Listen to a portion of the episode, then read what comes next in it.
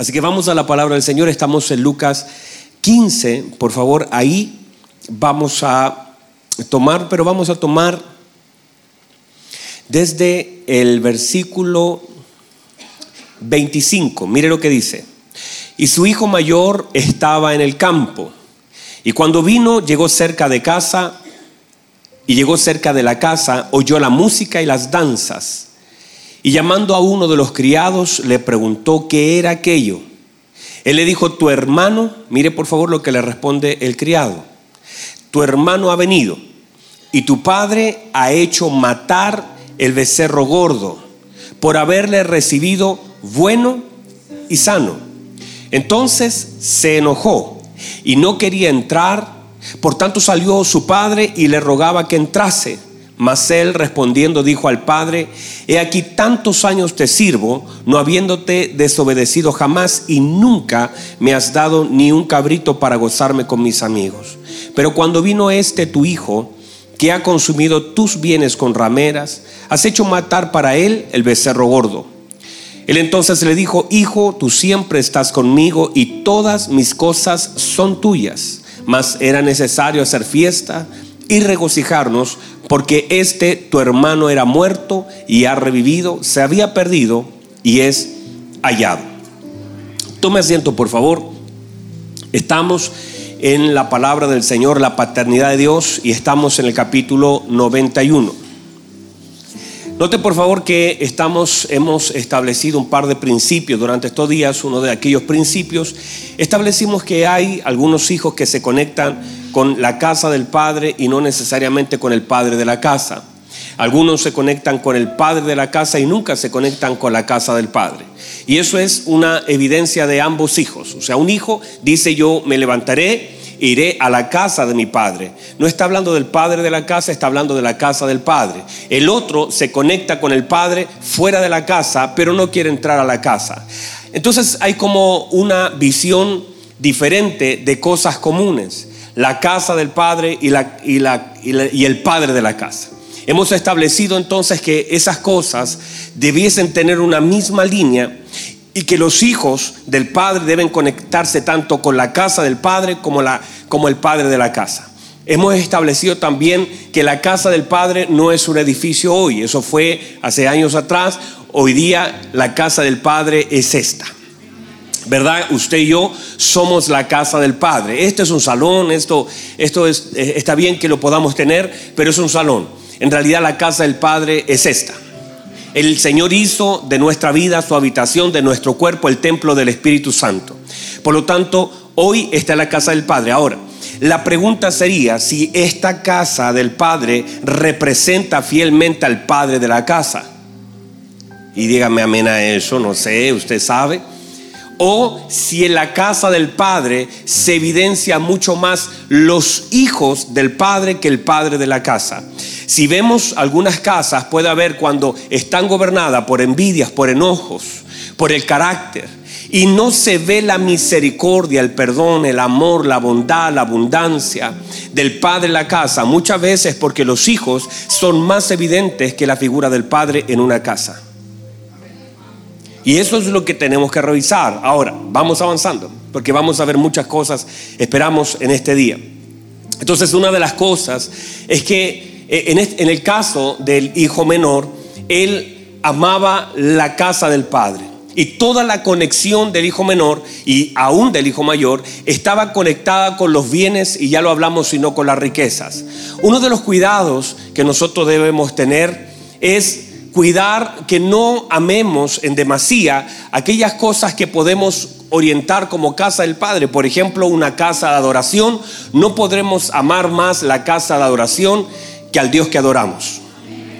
Y a veces nosotros equivocadamente, la tendencia del ser humano, la tendencia incluso de nosotros como hijos del Señor, es orientarnos mucho más hacia afuera y tenemos un cuidado mucho más hacia afuera que el cuidado que debemos tener hacia adentro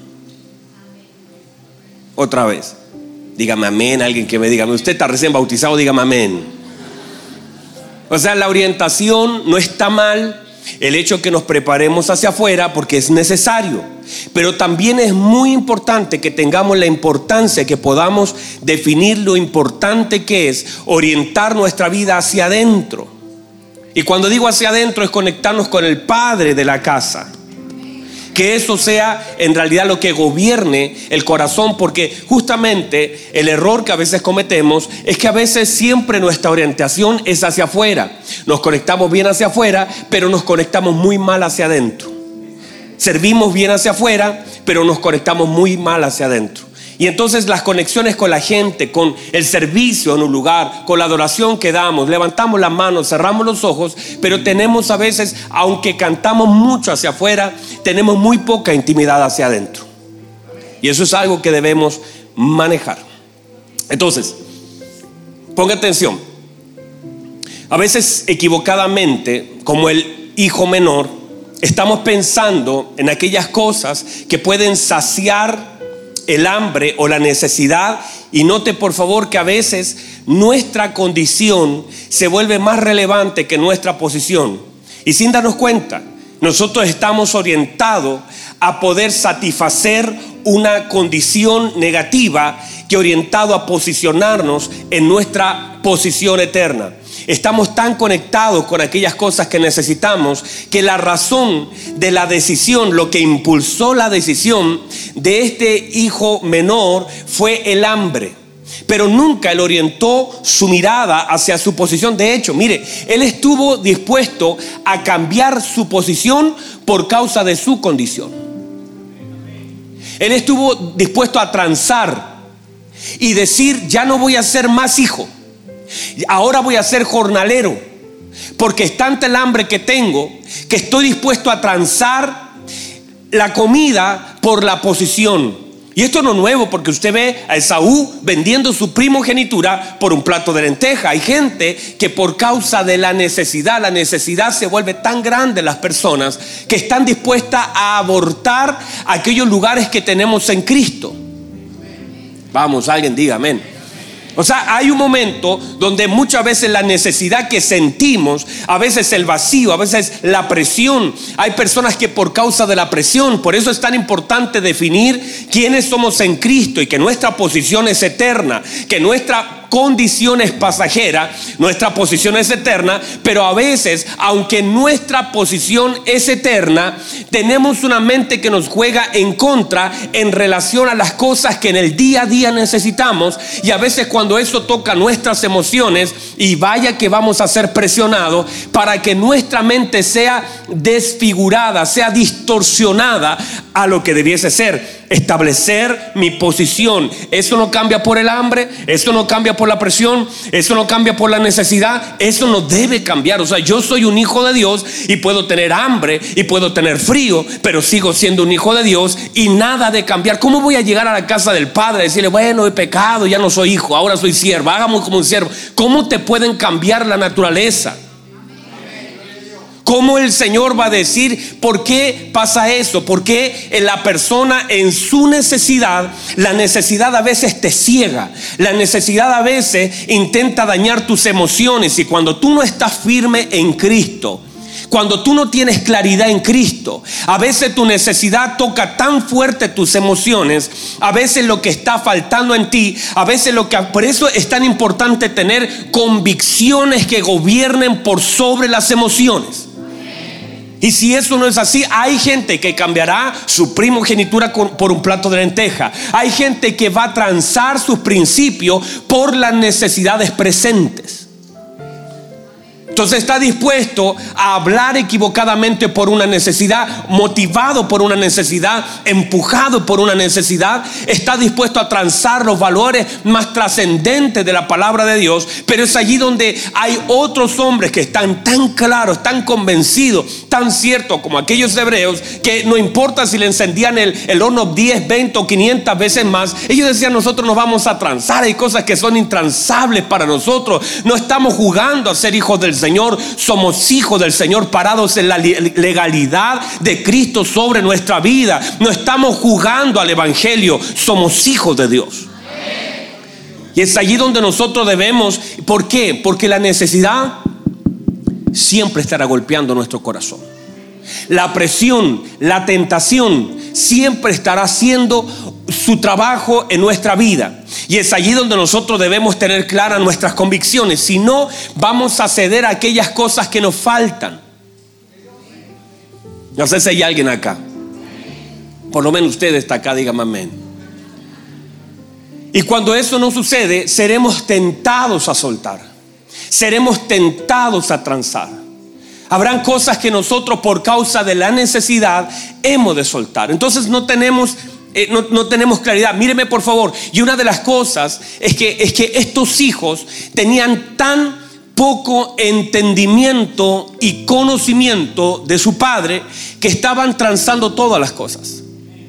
Y, uno, y una de las cosas, míreme por favor, una de las cosas más importantes que un hijo debe tener es entendimiento y conocimiento del padre. Porque la falta de entendimiento te hará amarlo a tu manera. Por eso la Biblia dice, Marcos 12, 33, si no me equivoco, amarás al Señor con todo tu entendimiento, porque el entendimiento debe ser usado para amar a Dios el entendimiento debe ser usado para vivir la vida que Dios nos ha dado.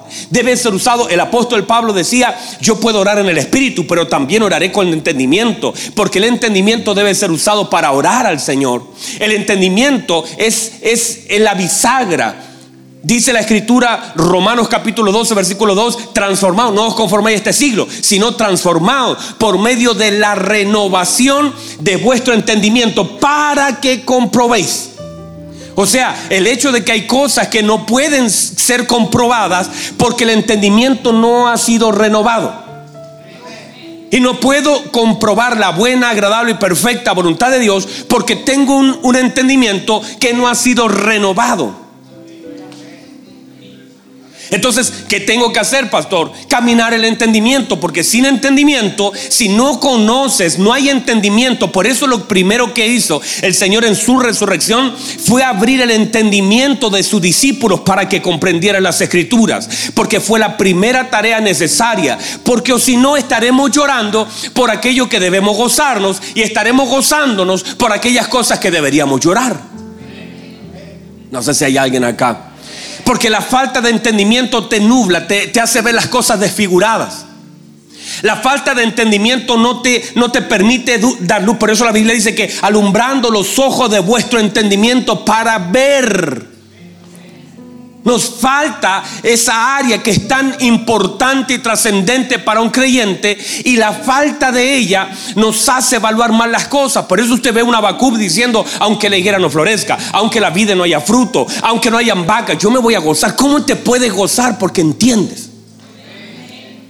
Porque ves las cosas de una forma distinta. Ah, esta enfermedad, dijo el Señor, no es para muerte, es para que el Cristo sea glorificada por medio de ella. El entendimiento te hace ver las cosas con claridad. La falta de entendimiento te hace confusión de todas las cosas que estés viviendo y puedes estar reclamando por aquellas cosas que debería estarte gozando. No sé si hay alguien acá. Entonces una de las tareas de los hijos del Señor es aprender a caminar y pedirle al Señor. Pedirle al Señor entendimiento. Si es tan importante es porque el Señor abrió el entendimiento para comprender las escrituras. Quiere decir que no es leer la Biblia, es comprender las escrituras por causa del entendimiento. Quiere decir que ellos leían la escritura, eran judíos, conocían la Torá, conocían eh, el Pentateuco, sabían cosas, pero no podían entender porque solo Cristo puede abrir el entendimiento. No sé si hay alguien acá.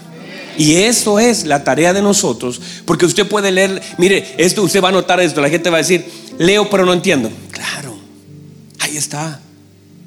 Y si no, mire, cuando viene un hombre llamado Felipe, se acerca a aquel carro de aquel eunuco, de aquel etíope, le dice, ¿entiendes lo que lees?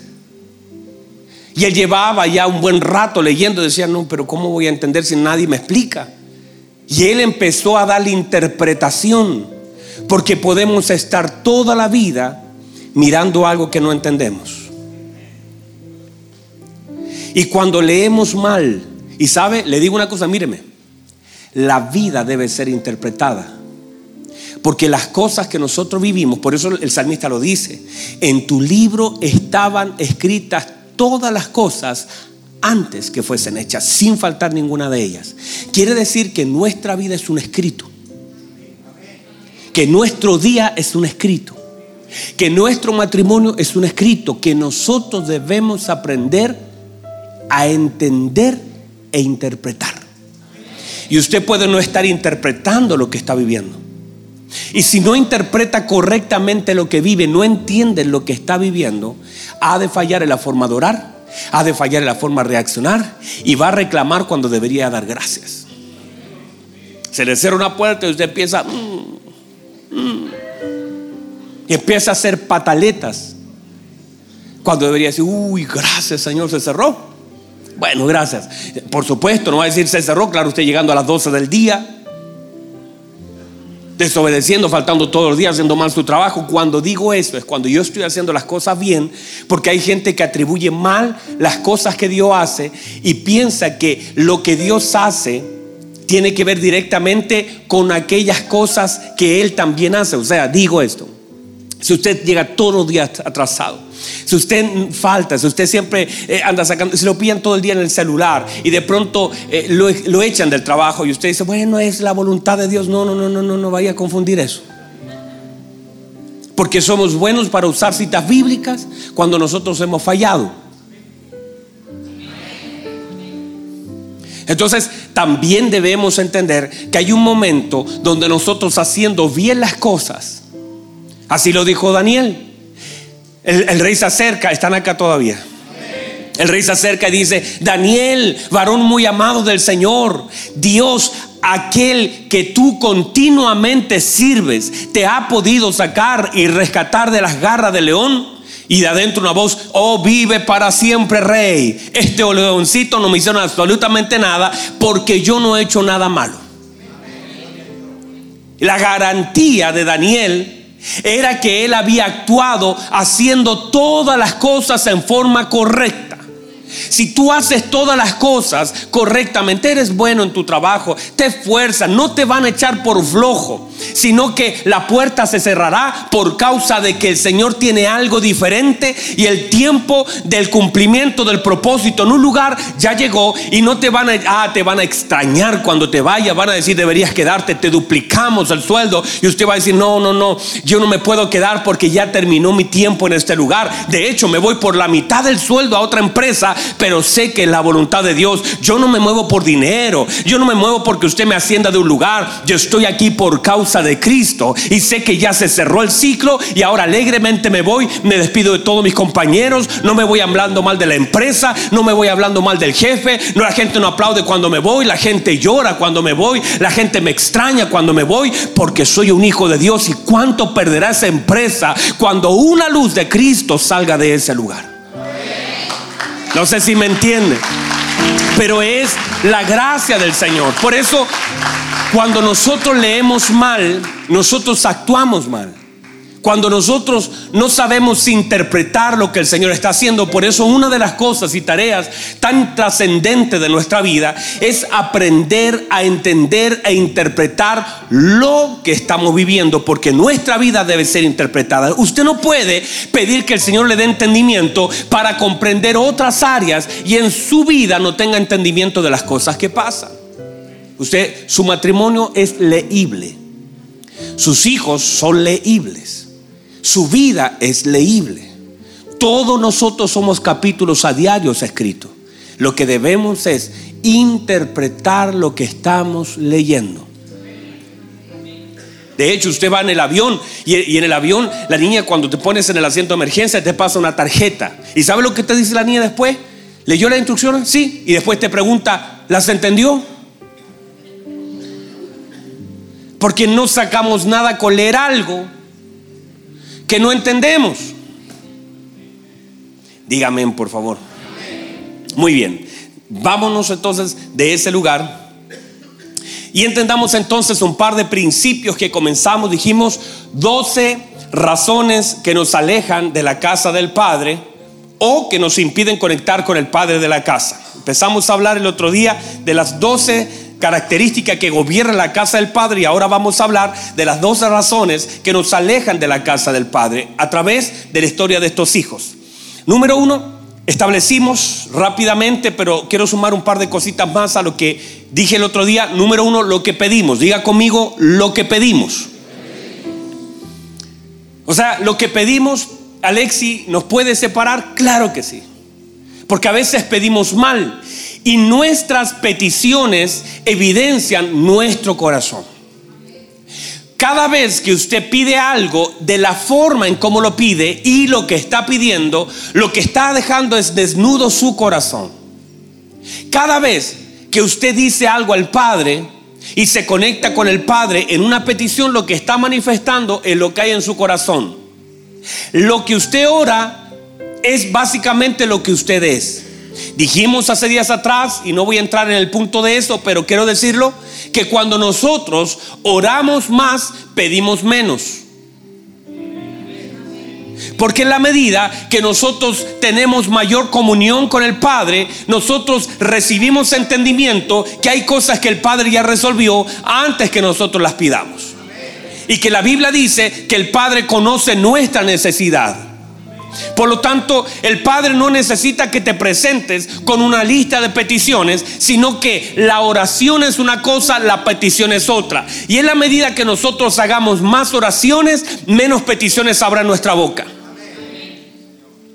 Qué triste sería que mi hijo Daniel gastara su día, todo el día diciéndome lo que necesita. Qué triste sería que mi hijo David llegara solamente a golpearme a medianoche y decir, papá, papá, me despierta a medianoche, me diga, papá, eh, quiero un PlayStation, quiero una consola, quiero una pelota de fútbol, quiero... Qué triste sería. Yo espero que si la noche eh, me, me despierta mi hijo, me diga, vengo a decirte que te amo. Vengo a decirte que gracias por todo lo que me dio papito, es tan bello, usted tan lindo, no sé. Nunca imaginé tener un papá tan bello. ¿Sí me explico? O sea, si nosotros solamente usamos los tiempos con Dios para pedir, en realidad nosotros nunca entendemos. Nuestra relación está afectada. Porque no es una relación, no es el Señor, no es una, no es una lámpara para frotar. Es una relación con el Padre. Y, esa, y cuando tú entiendes la escritura, que el Padre ya conoce lo que nosotros necesitamos, no, está, eh, no estás enfocado en aquellas cosas que tú necesitas, sino toda la oración del Padre nuestro tiene un sentido de exaltar al Señor, tiene un sentido de glorificar al Señor, tiene un sentido de someternos al Señor. Mire lo que dijeron los discípulos. Señor, enséñanos a orar. No le dijeron enséñanos a caminar sobre las aguas, no le dijeron enséñanos a multiplicar los peces, no le dijeron enséñanos a sanar los enfermos, sino enséñanos a orar. Y el Señor le dijo, les voy a enseñar a orar. Míreme por favor, la oración no solamente debe tener fe, sino también entendimiento. Enséñanos a orar. Y la petición del pan está, está después de someter mi voluntad. Vamos otra vez. Padre nuestro, me posiciono, lugar. Padre nuestro. Y me pongo en mi lugar de hijo. Ya tomé, ya me acomodé. Padre, ay, ya estoy aquí. Ya soy. Estás escuchando a su hijo, Padre nuestro. Y luego comienza diciendo, hágase su voluntad. En el cielo como en la tierra. Y cuando tú entiendes la importancia de la voluntad ejercida y cómo la voluntad del Padre gobierna el cielo, los cielos, así también entiendes la importancia que esa voluntad buena, agradable y perfecta gobierne tu vida. Así como en el cielo, así también en la tierra. Y luego entonces Él dice, y el pan de cada día, entiéndase no puedo pedir algo sin primero estar bajo la voluntad. No sé si me entienden. Porque si tú comienzas a pedir lejos de la voluntad, pasará lo que siempre ha pasado. Pediremos mal. Si tú no estás bajo la soberanía y entiendes la voluntad del Señor, cuando tú comiences a pedir, vas a pedir completamente de una forma equivocada. Porque van a estar tus deseos por sobre la voluntad del Señor y vas a entrar en un tiempo de frustración. Porque, ¿Por qué nos frustramos? Nos frustramos por la falta de entendimiento y conocimiento de la voluntad del Padre sobre la vida de sus hijos. Otra vez. ¿Por qué el hijo estaba enojado fuera de la casa? Porque no conocía al Padre. ¿Por qué el hijo estaba afuera? ¿Por qué se fue? ¿Por qué llegó pensando que iba a ser jornalero? Porque no conocía al Padre. Porque la falta de conocimiento y entendimiento del Padre nos hace cambiar los estados de ánimo, nos hace pedir cosas equivocadas, nos hace quedarnos fuera y estar enojado cuando debiese entrar y estar en el gozo. No sé si alguien entiende lo que estoy hablando.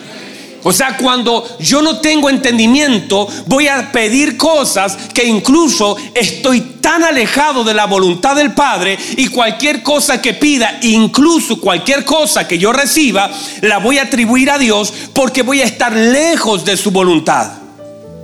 Por eso la oración del Padre eh, eh, nuestro, el Señor dijo, lo primero que se debe establecer, posición y luego entendimiento de que esa posición gobierna, la paternidad de Dios gobierna y ahora el entendimiento de la soberanía y voluntad del Señor. Porque si eso está mal, si el, el segundo versículo del Padre nuestro está mal, cualquier cosa que pidamos estará mal estaré pidiendo algo lejos de su voluntad.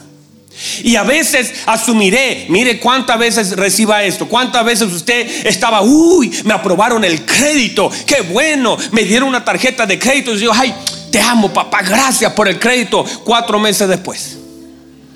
Ay, ¿para qué recibí ese crédito? Esa tarjeta del diablo. Dígame amén a eso. Porque a veces nos gozamos por cosas que deberíamos entristecernos porque asumimos que el Señor nos dio algo porque no tuvimos entendimiento. O a veces de pronto te dijeron que no en el banco, te dijeron que no en un crédito. Y tú te enojaste y dijiste, ¿dónde está Dios? ¿Y dónde está Dios? No me aman. Mira, me dijeron que no, yo soy tu hijo, soy tu hijo. Chico.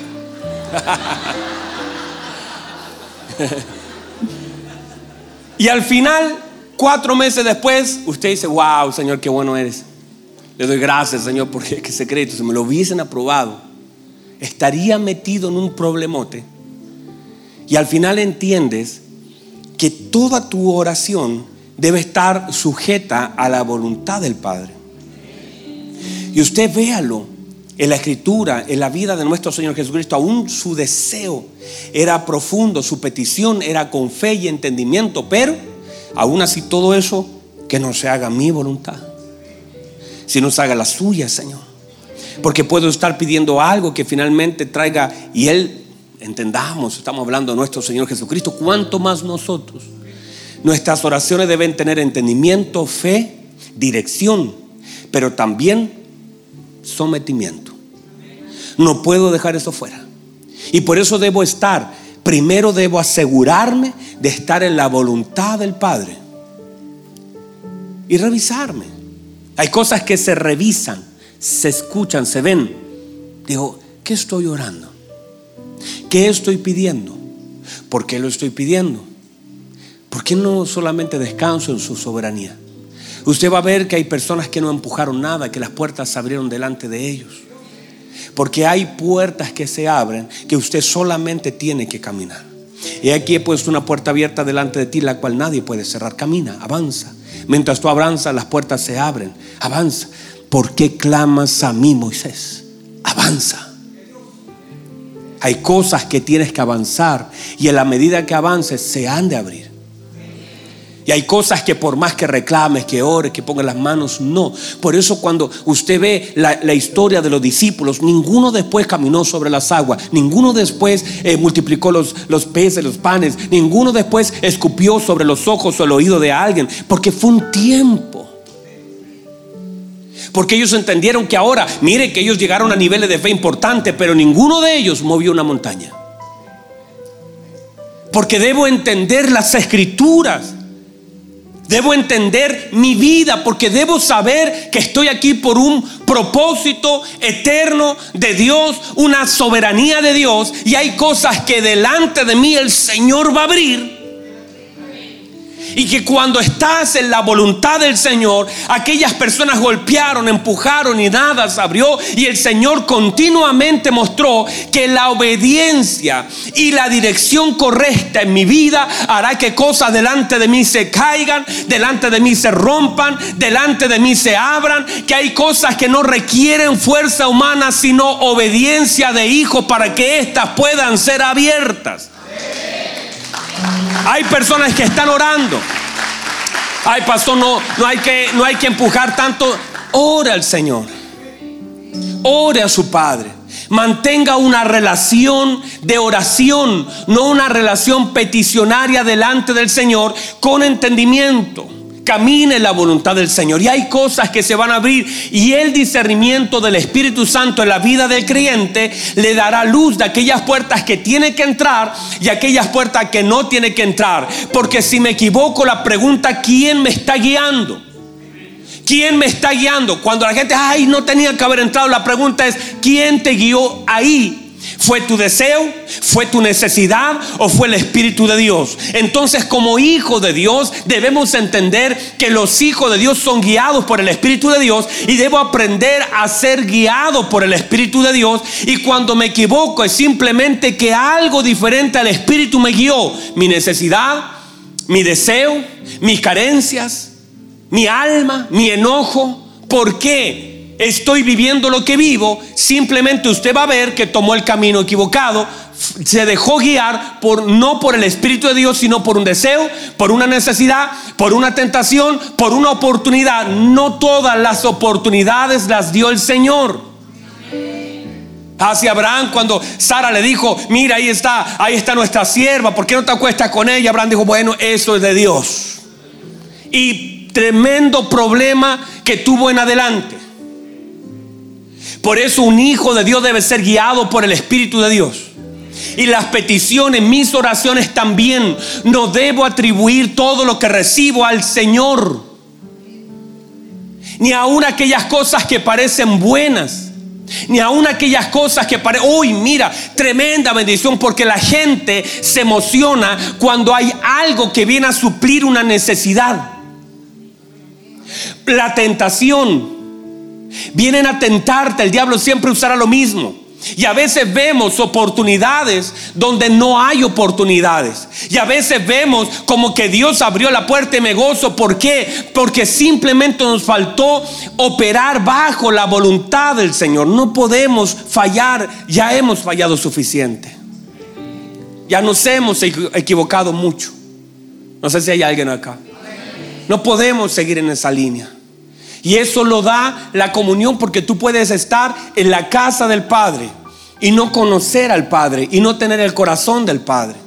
Tú puedes haber recibido algo del Padre, los bienes del Padre, pero no necesariamente el corazón del Padre, ni conocer el corazón del Padre, ni tener el corazón del Padre. Por eso es tan relevante. Yo sé que esto puede ser tedioso, puede ser que le esté dando allí todavía, pero quiero, quiero decirles que allí está la victoria de un hijo del Señor en conocer las escrituras, en ser guiados por el Espíritu de Dios, en someterse a la voluntad. Y yo sé que esto no es para que la gente grite salte, pero te va a ayudar tanto en la vida.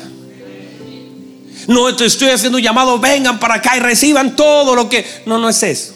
De eso ya tuvimos mucho. Y fallamos. Y muchas veces pasando emocionalmente, fallamos escrituralmente. Fallamos bajo la guía del Espíritu Santo. Fallamos. ¿Están acá todavía? Yo encuentro que están, quedaron un poquito tristes.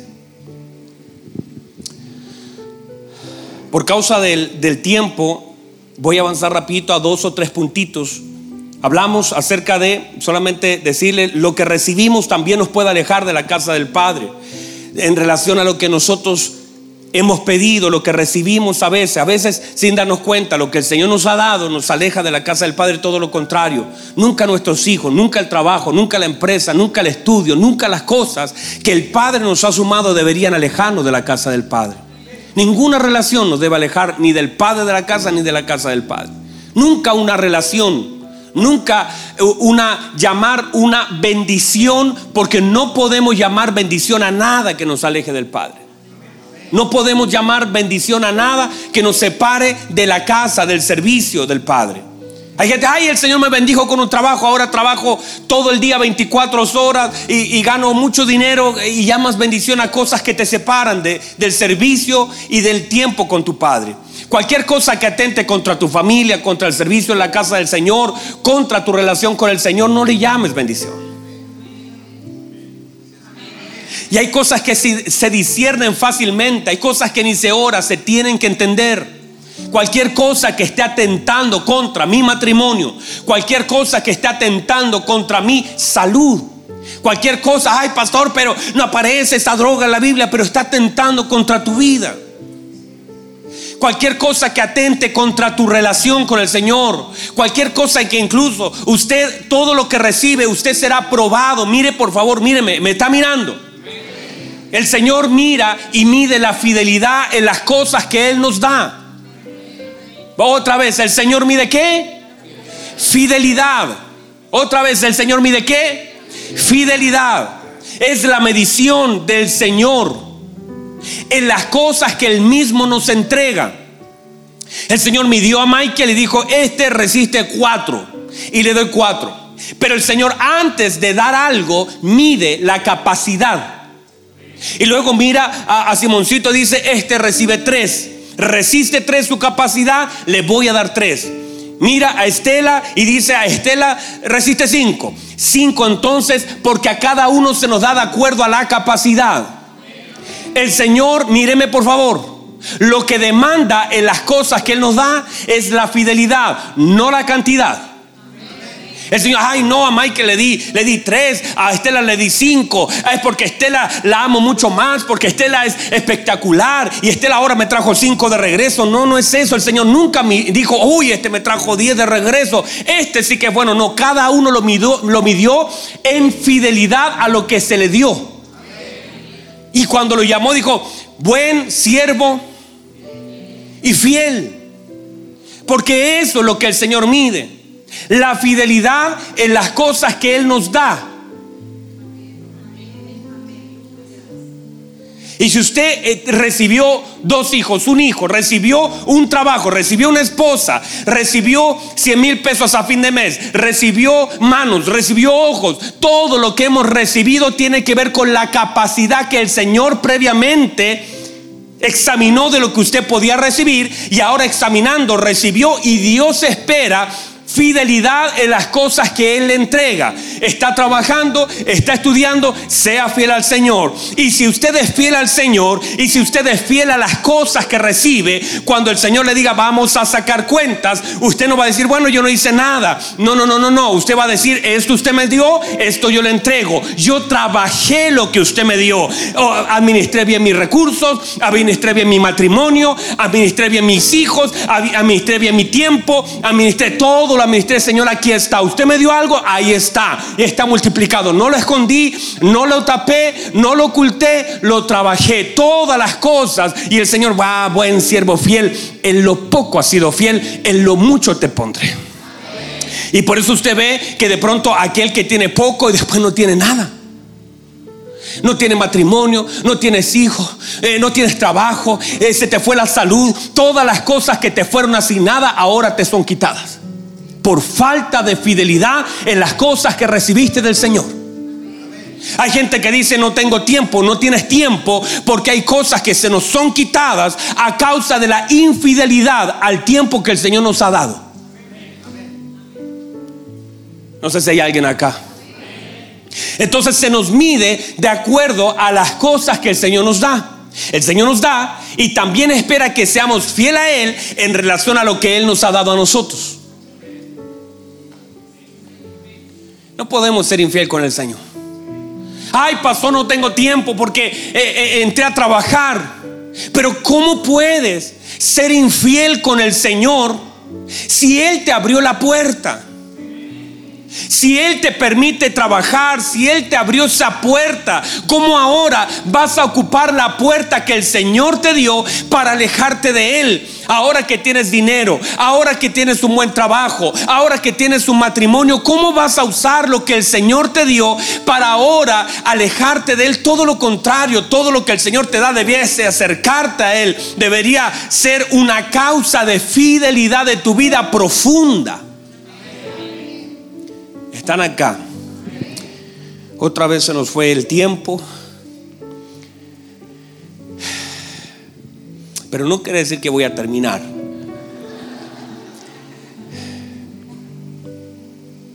Están acá todavía. No sé si seguir con esto. Alguien que me ayude, dígame, dígame. Es que no estoy seguro, hermano. No sé si son el público correcto para seguir. Me parece que esto es para los de las 9 de la mañana. Bueno, dejémoslo ahí, póngase en pie. Dígame, no, pero no se ponga triste si le voy a hablar de uno o dos más. si es para que me acompañen en estar en pie. Déjeme decirle dos cosas para cerrar. Míreme, Déjeme cerrar. Acuérdense que son 12 puntos y voy recién en el segundo. Dos cosas y déjeme cerrar. Uno, este, este, hijo, ¿qué cosas nos alejan de la casa del padre o del padre de la casa? Más bien del padre de la casa porque somos la casa del padre. Pero, pero note que la Biblia dice que el enojo hizo salir al padre. ¿Qué es el enojo? Sería el Padre. Uno, de los peligros que nosotros tenemos es operar con casa vacía. Note que cuando el Señor enseñó incluso del área demoníaca que nosotros conocemos, Él dijo, cuando un espíritu sale del hombre y va por lugares secos, cuidado los secos, porque siempre busca los secos, dice va por lugares secos, buscando dónde entrar. Y dice él, tiene una buena idea, dice, oiga, no encuentro ninguno tan seco como el que tenía yo. Voy a volver a la casa de donde salí. Y dice que cuando llega, hay tres características que gobiernan esa casa.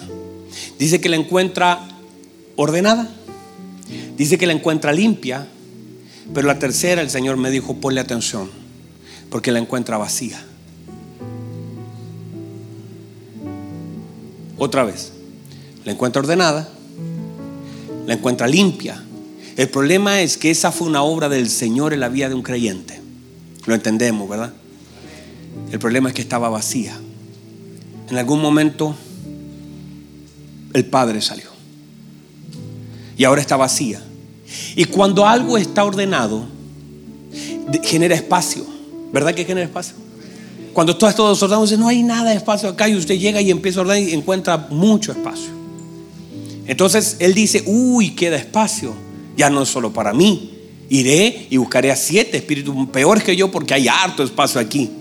Porque todo estaba ordenado. Una de las cosas que debemos cuidarnos es que nunca la casa esté vacía. Está limpia, está ordenada, pero también debe estar llena. Y a veces sin darnos cuenta, nosotros vamos dejando al Padre fuera de casa. Y qué triste, hermano.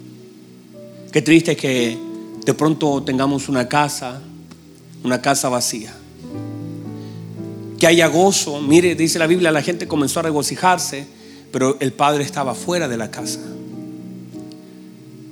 Y uno, y uno en algún momento debe examinar su vida. Y sin darnos cuenta, muchas veces en nuestra vida parece que todo funciona, pero el padre ya no está en casa. Y es tan evidente la ausencia del padre en la casa de un hijo. Es tan evidente la ausencia de la paternidad en la vida de un hijo. Y a veces no le hemos prestado atención. Que cuando el padre no está en casa, cualquier cosa puede entrar en casa. El padre es la puerta de la casa. El padre Oh, la Biblia establece, el padre de familia se levantará y dará, porque el padre se sabe cuando está en casa. El padre se hace sentir en casa. La paternidad de Dios, la Biblia dice que el padre caminaba en el huerto, la casa estaba llena. El padre sale del huerto y comienza la tentación, comienza la caída, comienza la muerte. Por eso es tan importante que el padre gobierne. Mientras el padre estuvo, jamás la serpiente apareció, pero el padre sale de escena y aparece la serpiente. Por eso es tan importante que nosotros mantengamos nuestra casa llena del Señor. Y que tengamos nosotros sabiduría para poder determinar si en algún momento de nuestra vida notamos que ya no está. Ay, pastor, ¿en serio? Sí. A veces oramos. A veces estamos lejos. A veces ya nos sentimos. A veces ya parece que miramos alrededor y hacemos lo que queremos. No hay orden. Usted sabe cuando, cuando el Padre está en casa trae orden. La presencia del Padre trae orden. La presencia del Padre todo lo llena. Por eso cuando, cuando uno debe hacer un examen profundo a nuestra casa, porque aunque es la casa del Padre, asegúrate que esté el Padre de la casa allí. Y cuando el Padre de la casa está, hay seguridad. A veces mi esposa me dice, ay, cuando tú sales me da un poquito de miedo. La, diferencia cuando el padre está en la casa le da seguridad a los hijos, le da protección a los hijos, le da plenitud al hogar. La Biblia dice que bendito el hombre que teme a Jehová, el hombre que anda en sus caminos, su casa, sus hijos. Quiere decir que hay toda una familia integrada bajo la operación del Espíritu Santo como una señal hermosa de plenitud en el hogar. Por eso una de las tareas de la iglesia, de nosotros, nuestra vida. Es la porción del Padre que cada uno de nosotros tiene. Y nunca comenzar a vivir nuestra vida sin la presencia del Padre. No deje vacíos.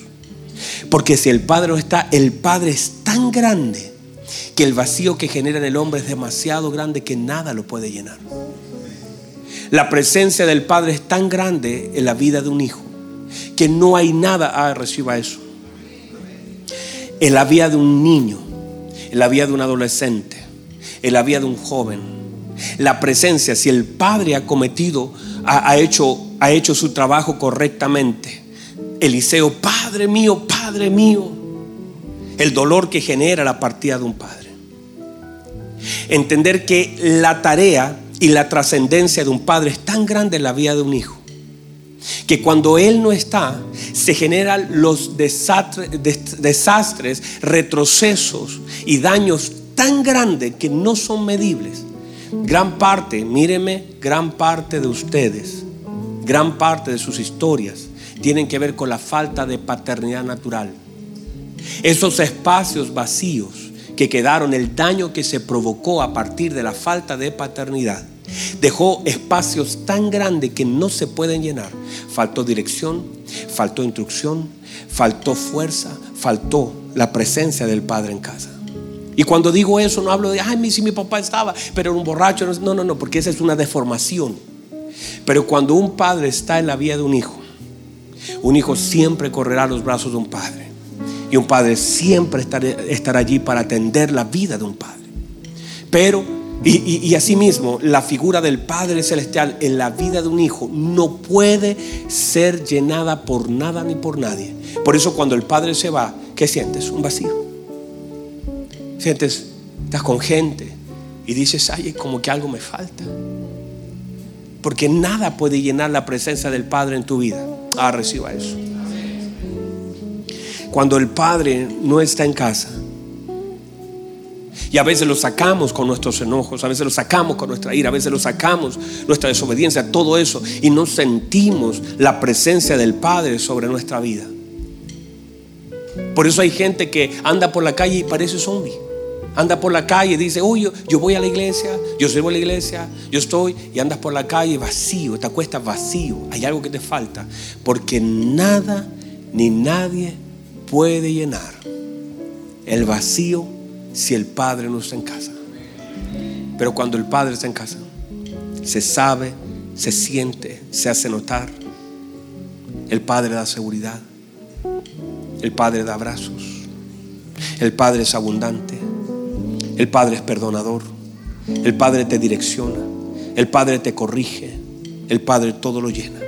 La Biblia dice que llegó Isaías al cielo y dice que las faldas del Padre llenaban todo el templo.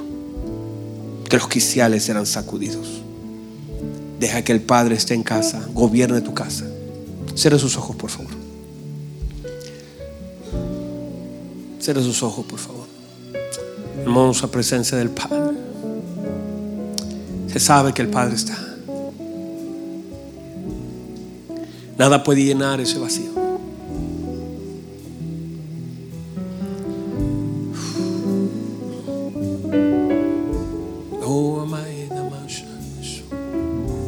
Vamos, vamos, vamos. Dile si, si te has sentido así. Y esos vacíos lo intentan llenar la ira, el rencor. Muchas de las cosas que has hecho las has hecho mal por la falta de la presencia del Padre.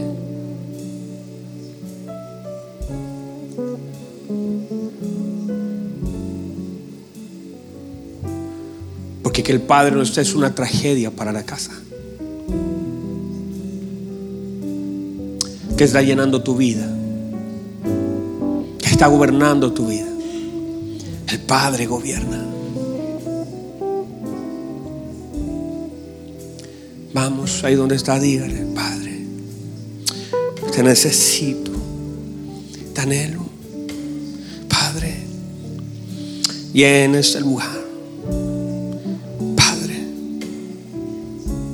Ah, lo que dijo el Señor Jesucristo, si van a orar en el cuarto secreto, digan Padre, y cuando digan Padre, el cuarto se llenará. El cuarto ya no estará vacío. El cuarto ya no estará solo. El cuarto lo llena porque el Padre todo lo llena. Uh, vamos, vamos, vamos, déjese. Deje que el Padre llegue a casa. El Padre trae orden.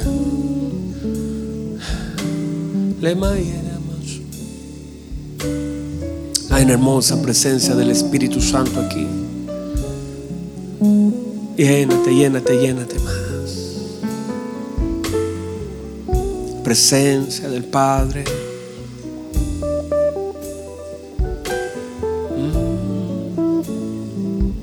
Vamos, vamos, vamos, vamos. Ten un minuto con Él. Haz de ese lugar un